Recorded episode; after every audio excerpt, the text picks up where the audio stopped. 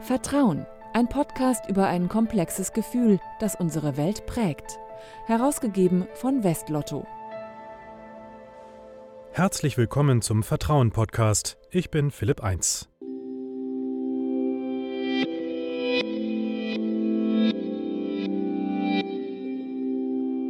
Sie lesen Kindern nach dem Unterricht in der Schule vor, besuchen Menschen im Altenheim, die keine Angehörigen mehr haben. Sie retten Badegäste vor dem Ertrinken oder sorgen auf Festivals für Erste Hilfe. Knapp 20 Prozent der Bundesbürger üben ein Ehrenamt aus. Die freiwilligen Helfer genießen großes Vertrauen in der Gesellschaft. Ob das einer der Gründe ist, warum sie diese Verantwortung neben Beruf und Familie auf sich nehmen? Das möchte ich in Bochum-Wattenscheid herausfinden.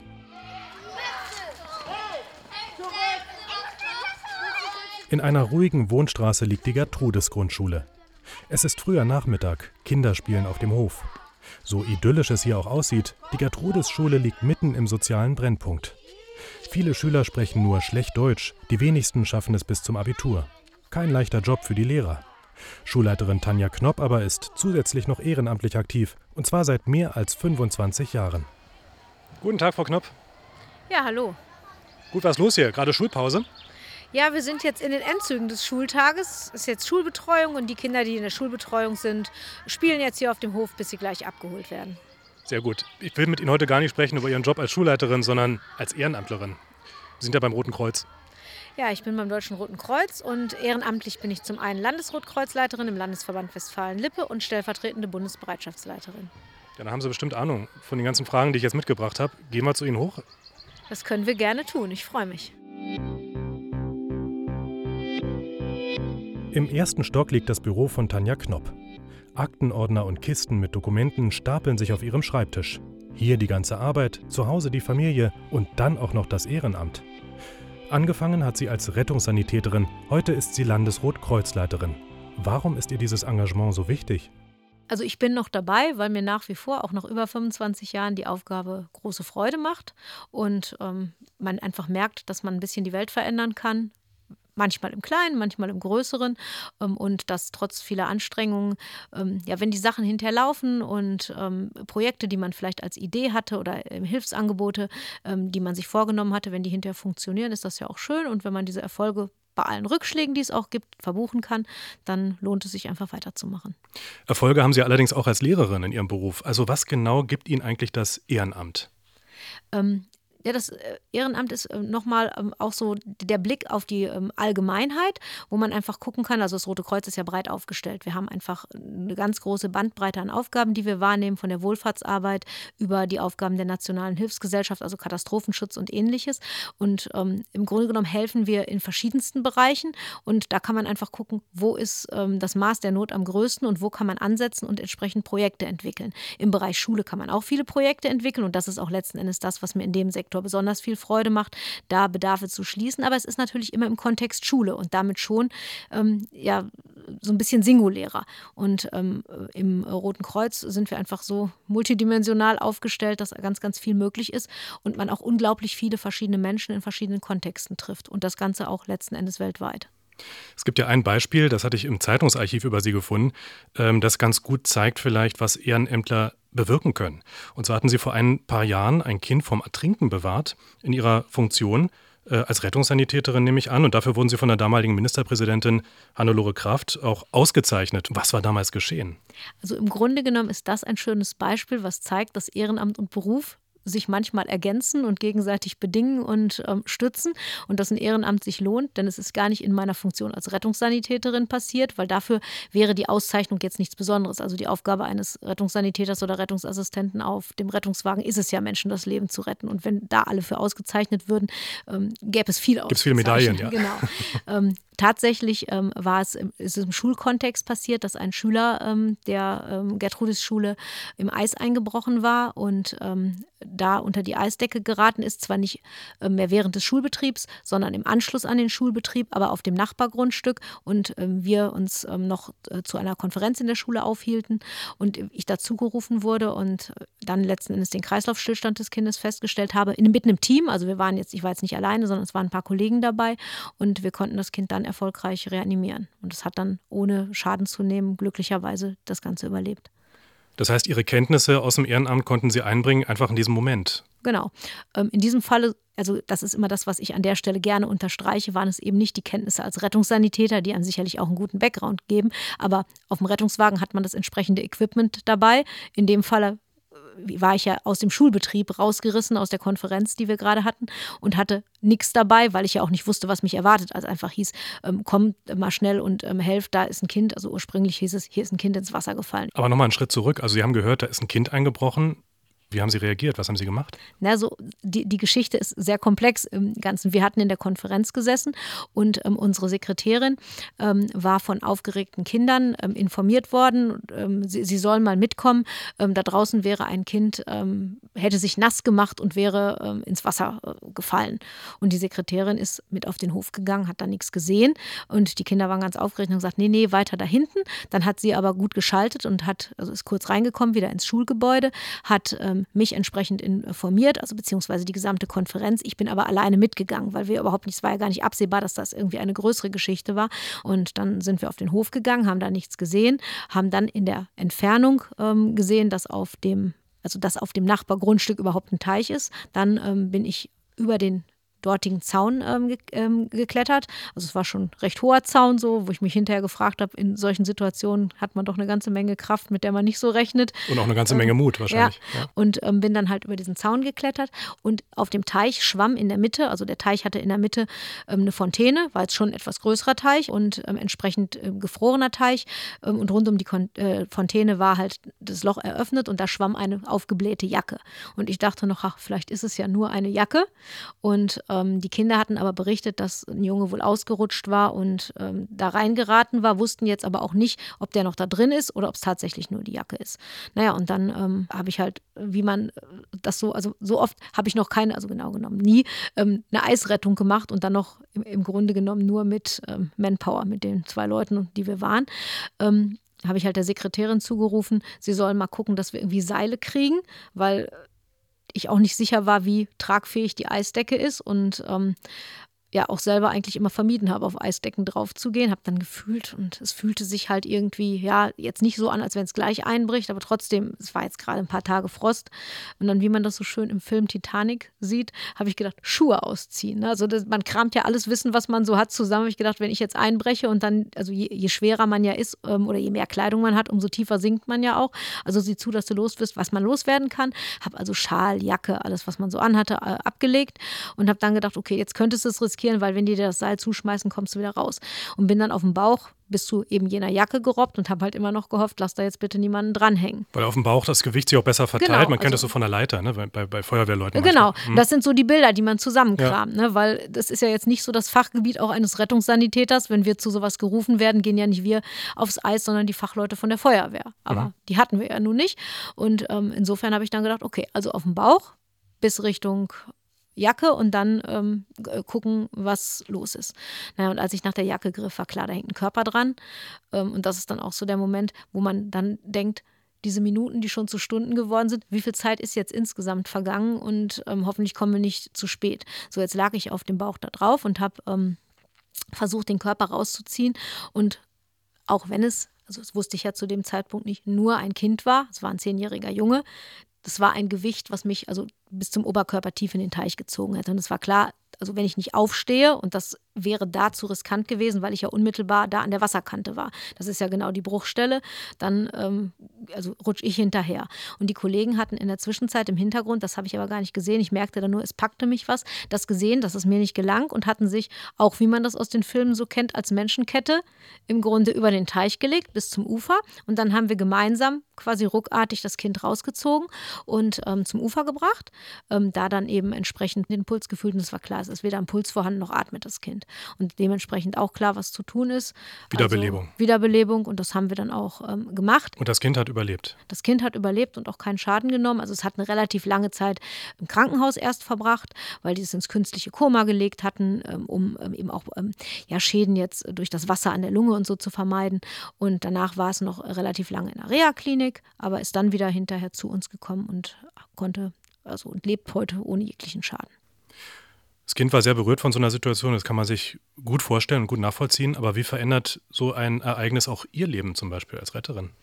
Ja, also es ist schon ein, ein schönes Gefühl, wenn so etwas ähm, erfolgreich war. Aber es ist, also das war das, was ich auch initial meinte, wo Sie fragten, ähm, welche, äh, welche Kraft schöpfen Sie aus dem Ehrenamt oder was gibt Ihnen da Kraft? Das ist so dieses ja dasselbe, wie wenn man ein Projekt beginnt. Das ist ja ein bisschen wie eine Reanimation. Man fängt so bei Null an und hat eine Idee, wie die Hilfeleistung aussehen soll oder was hinterher als Ziel erreicht ist. Wieso, wie es hier bei der Reanimation klar ist, das Kind soll überleben und keine Schäden nehmen.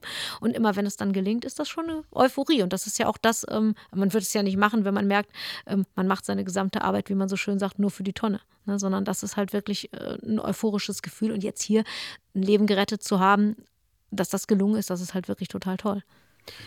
Wann fing das bei Ihnen an, dass Sie sagten, ja, so Ehrenamt, das könnte was für mich sein? Sie machen das ja schon wirklich relativ lange. Also eigentlich lange vor der Rotkreuz-Zeit. Im Grunde genommen ähm, schon ähm, als Kind und später als Jugendliche war ich bei uns in der evangelischen Kirche aktiv, so wie man das so kennt, in der Jungschar und dann hinterher als ähm, Gruppenleiter mit, habe Kindergottesdienste und so ähm, organisiert.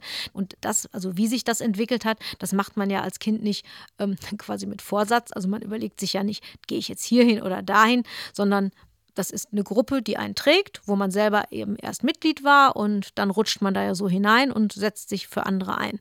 Und ähm, der Wechsel dann, also zum Roten Kreuz, war jetzt auch kein willentlicher. Also ich habe jetzt nicht lange darüber nachgedacht, oh, wie könnte man denn jetzt, also damals war ich 18, was könnte ich denn jetzt konkret machen, sondern war ein bisschen ein Zufallsbefund, dass sich ähm, mein damaliger Freund ähm, beim Roten Kreuz verpflichtet hat, anstelle ähm, zur Bundeswehr zu gehen. Das war ja damals möglich, die acht Jahre äh, Verpflichtung beim Roten Kreuz und damit die Freistellung von der Bundeswehr. Und dann bin ich mitgegangen und bin dann auch da so reingerutscht.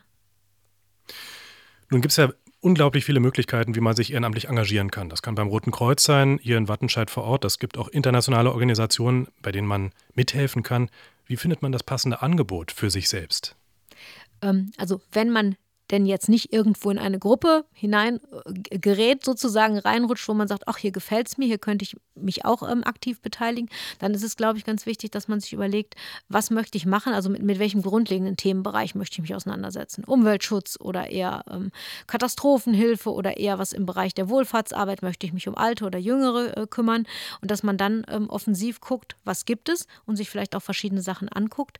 Und ähm, dann die richtige ähm, Entscheidung für sich findet. Das Schöne ist, bei uns beim Roten Kreuz sind wir halt so breit aufgestellt, dass ich immer sage, im Zweifel kommt zum Roten Kreuz, da ist für jeden was dabei, weil man kann entweder direkt die Hilfe sozusagen am Menschen leisten, entweder im Bereich des Katastrophenschutzes, Rettungsdienst, als Erste-Hilfe-Ausbilder in diesen ganzen Sektoren, Altenarbeit, Arbeit mit Kindern. Man merkt schon, ich könnte jetzt hier noch eine halbe Stunde Dinge aufzählen, breites Feld. Man kann aber auch unterstützende Aufgaben übernehmen.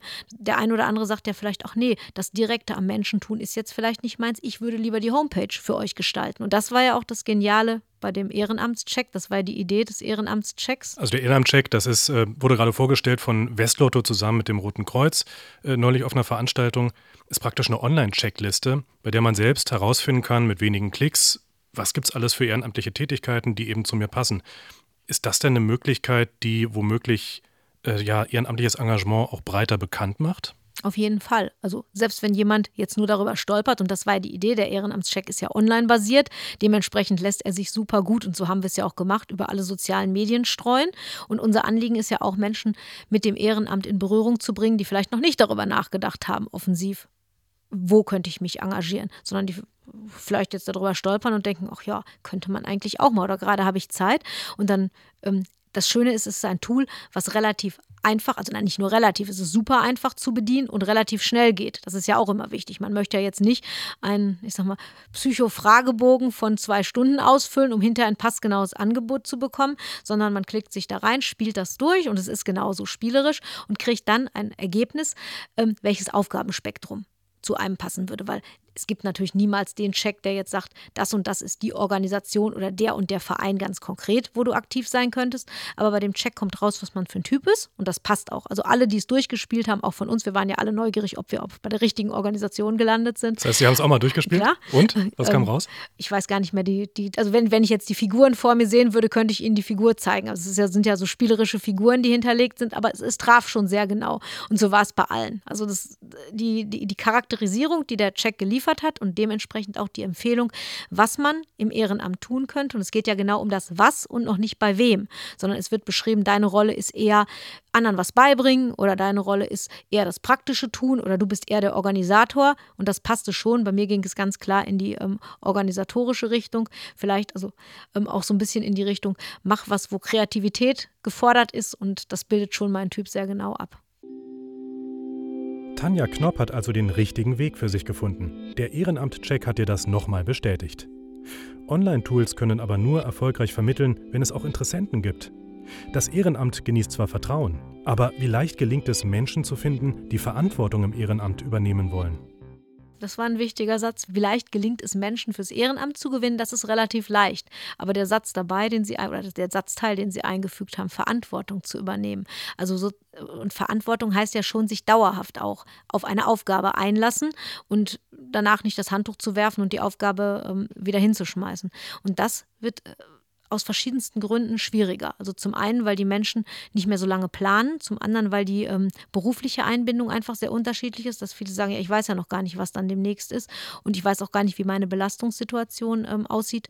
Da merken wir deutlich, dass es in den Leitungsfunktionen ehrenamtlich schwieriger wird, Menschen zu finden, die sich, also meine Funktion ist ja eine gewählte Funktion, die sich dann dieser Wahl stellen und sagen, ich lasse mich für vier Jahre wählen. Und bei den meisten ist ja klar, also mein Amt als Landesrotkreuzleiterin mache ich jetzt, glaube ich, in der dritten Amtszeit, ähm, weil nach vier Jahren ist man gerade angekommen. Also man, man muss nicht, aber man sollte schon länger dabei bleiben.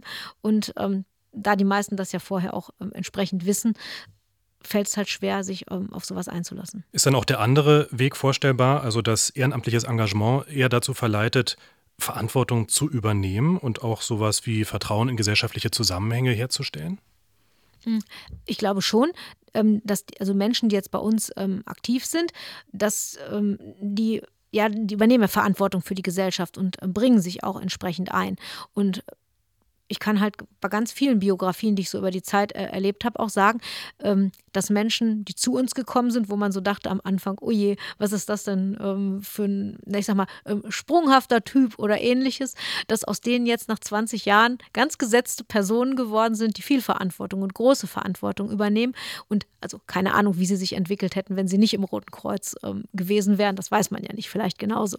Aber man kann auf jeden Fall sagen, das ähm, Engagement im Ehrenamt hat ihnen auf keinen Fall geschadet, sondern, und das sagen die Leute ja auch selber von sich, wir reden ja heute offen darüber, wenn äh, Kollegen, die halt mit mir angefangen haben und damals ganz anders gestrickt waren, heute halt völlig gesetzte Menschen sind, dass sie sagen, das hat mir schon ganz gut getan und mich nachhaltig ähm, geprägt. Und so gesamtgesellschaftlich betrachtet, wir sprechen ja oft auch darüber, dass die Gesellschaft an manchen Stellen anfängt auseinanderzubrechen. Also es gibt viele soziale Milieus, die sehr weit voneinander entfernt sind zum Teil. Kann das Ehrenamt da auch ähm, ja so einen gesellschaftlichen Kit herstellen? Mm, auf jeden Fall. Also wir sprechen ja nicht ohne Grund von unserer Rotkreuz-Familie. Und das heißt, wenn die eigene Oma, also die eigenen Großeltern oder Eltern nicht greifbar sind, um vielleicht mal aufs Kind aufzupassen, dann guckt man innerhalb des Ehrenamtes, auch wenn das jetzt nicht die die, die Kernaufgabe ist, die wir im Ehrenamt machen, dass man sich halt so wie früher in der Familie untereinander hilft, aber auch, dass die Leute, die bei uns ehrenamtlich aktiv sind, dass die einen anderen Blick haben für ihren, jetzt nicht Rotkreuz-Nachbarn, sondern für ihren Nachbarn und sich da auch mal kümmern und einfach ähm, gucken, kann ich der, der Oma ähm, nebenan mal beim Einkaufen helfen? Kann ich einfach mal danach schauen? Kann ich bei anderen ähm, Freunden oder so auf die Kinder aufpassen. Das ist, glaube ich, selbstverständlicher, wenn man sich grundlegend ähm, im Sinne bürgerschaftlichen Engagements engagiert, weil dann einfach schon, ja, man so ein bisschen darauf gepolt ist, da auch was zu tun. Weil das andere wäre ja auch ein bisschen schräg, wenn wir im Ehrenamt Menschlichkeit prägen, aber sie dann nicht, ich sag mal, außerhalb des Ehrenamtes im normalen gesellschaftlichen Kontext leben würden. Aber auch das Deutsche Rote Kreuz als Organisation ist ja sowas wie eine gesellschaftliche Stütze. Also ohne das Rote Kreuz würden viele Dinge nicht so reibungslos laufen. Helfen Sie damit auch Vertrauen in eine Gesellschaft, in einen gesellschaftlichen Zusammenhalt herzustellen? Ja, auf jeden Fall, weil der ähm, also Leitsatz des Roten Kreuzes oder ein Teil des äh, sehr langen Leitsatzes ist es Hilfe nach dem Maß der Not. Das heißt, wir gucken ja auch ein bisschen, wo ähm, sind gerade Schwachstellen innerhalb der Gesellschaft und richten unsere Hilfe danach aus, weil die Idee ist nicht, die Dinge zu tun, die schon tausend andere tun, sondern klar, die Dinge, die wir angefangen haben, die machen wir auch professionell und ähm, sinnhaft weiter, aber eine wichtige Aufgabe, auch gerade in meiner Rolle, ist es immer wieder zu schauen, wo sind Hilfebedarfe, um die sich noch niemand kümmert und dann setzen wir da an. Also sei es gerade in, im vergangenen Winter waren wir bundesweit ziemlich viel mit den Kältebussen. Also ich glaube, die sind mittlerweile vielen Leuten begegnet und das war eben jetzt vielleicht nicht die Alleinidee des Roten Kreuzes, aber auch eine Idee des Roten Kreuzes zu sagen, da ist Not am Mann, lasst uns mal überlegen, wie können wir helfen. Und dann sind halt die Kältebusse entsprechend unterwegs gewesen. Und damit versuchen wir, Sie sagten vorhin so schön, die Kit der Gesellschaft, ja ein bisschen diese Lücken entsprechend zu kitten. Und ein ganz großes Thema für die Zukunft ist Stärkung der Selbsthilfefähigkeit der Bevölkerung. Fördert es auch das eigene Selbstbewusstsein der Helfer und Ehrenämtler, dass man sich bewusst wird, also ohne uns geht es eigentlich nicht? Da bin ich ganz sicher. Also gerade das merkt man ja bei den Jüngeren. Wenn man die Älteren fragt, würden die vielleicht sagen, ja, es ist ja selbstverständlich. Aber gerade ähm, wir sind ja sehr aktiv auch im Bereich des Jugendrotkreuzes und ähm, da ist ja immer die Botschaft, jeder kann, das ist auch so ein schöner Heldenspruch, also jeder kann, also egal wie klein man ist, jeder kann ein Held sein. Also keiner ist zu klein, ein echter Held zu sein. Und ähm, den Kindern zu vermitteln, Held ist nicht das, was ihr seht in Form von Superman und Batman und den ganz großen heroischen Helden, sondern überlegt mal, jeder Einzelne außerhalb der ersten Hilfe, die man klassisch mit dem Roten Kreuz verbindet, wie kannst du in deiner Nachbarschaft, in deiner Familie helfen. Und dann merken die Kinder, dass man unheimlich viel bewegen kann. Und das ist dann auch so ein innerer Motor, dass sie sagen, hier können wir noch was machen, da können wir noch was machen. Und dann wird ganz stolz über die eigenen Taten berichtet. Und das hebt schon ganz schön. Wenn Sie jetzt in die Zukunft blicken, ähm, wir erleben das ja, dass einige Organisationen, große Organisationen, dass dort ein großer Vertrauensverlust auch stattfindet. Also bei politischen Parteien, großen politischen Parteien merkt man das gerade. Wie blicken Sie da in die Zukunft als Rotes Kreuz? Wird da auch so ein Rückzug ins Private stattfinden? Oder haben Sie das Gefühl, nee, eigentlich Ehrenamt, das ist eher eine Sache, die wird immer laufen und die wird sogar vielleicht auch interessanter werden für die Menschen? Also ich glaube, dass ähm, das Ehrenamt insgesamt eine große Zukunft vor sich hat, weil wir gerade im Bereich der Flüchtlingshilfe, das war ja jetzt nochmal so ein ähm, Ereignis, was Deutschland doch ähm, ziemlich gerüttelt hat, wo wir einen riesigen Zulauf hatten von Menschen, die sich engagieren wollen, was ja zeigt, dass eine Basis da ist, auch von viel mehr Menschen, als wir jemals damit gerechnet hätten. Was aber klar ist, ist, dass sich Ehrenamt in sich verändern wird. Also zu der Zeit, wo ich angefangen habe und dann weiter in die Vergangenheitsperspektive blickend, ähm, war es so, dass das Ehrenamt sehr organisiert, sehr strukturiert und sehr lange an eine Aufgabe gebunden war. Und das ist was, ähm, wo wir sagen, wir merken jetzt deutlich, dass das Engagement da ist bei vielen Menschen. Das aber hatten wir ja gerade drüber gesprochen, diese Bindung so lange an eine Organisation und so lange an eine Aufgabe ähm, zumindest nicht schon vorgedacht ist. Also früher war es so, wer gesagt hat, ich gehe zum Roten Kreuz, da war klar, da bleibt man dann ganz, ganz lange. Wenn wir aber nicht quasi als Organisation umschalten, sondern klar definieren, wie der Helfer aussehen muss, der uns hilft, dann haben wir verloren.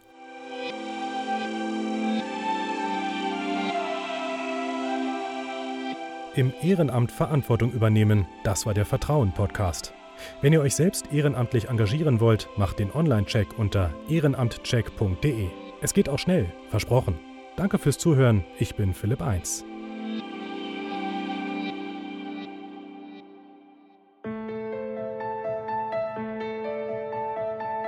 Vertrauen, der Podcast zum Blog von Westlotto. Mehr dazu unter www.vertrauen.blog.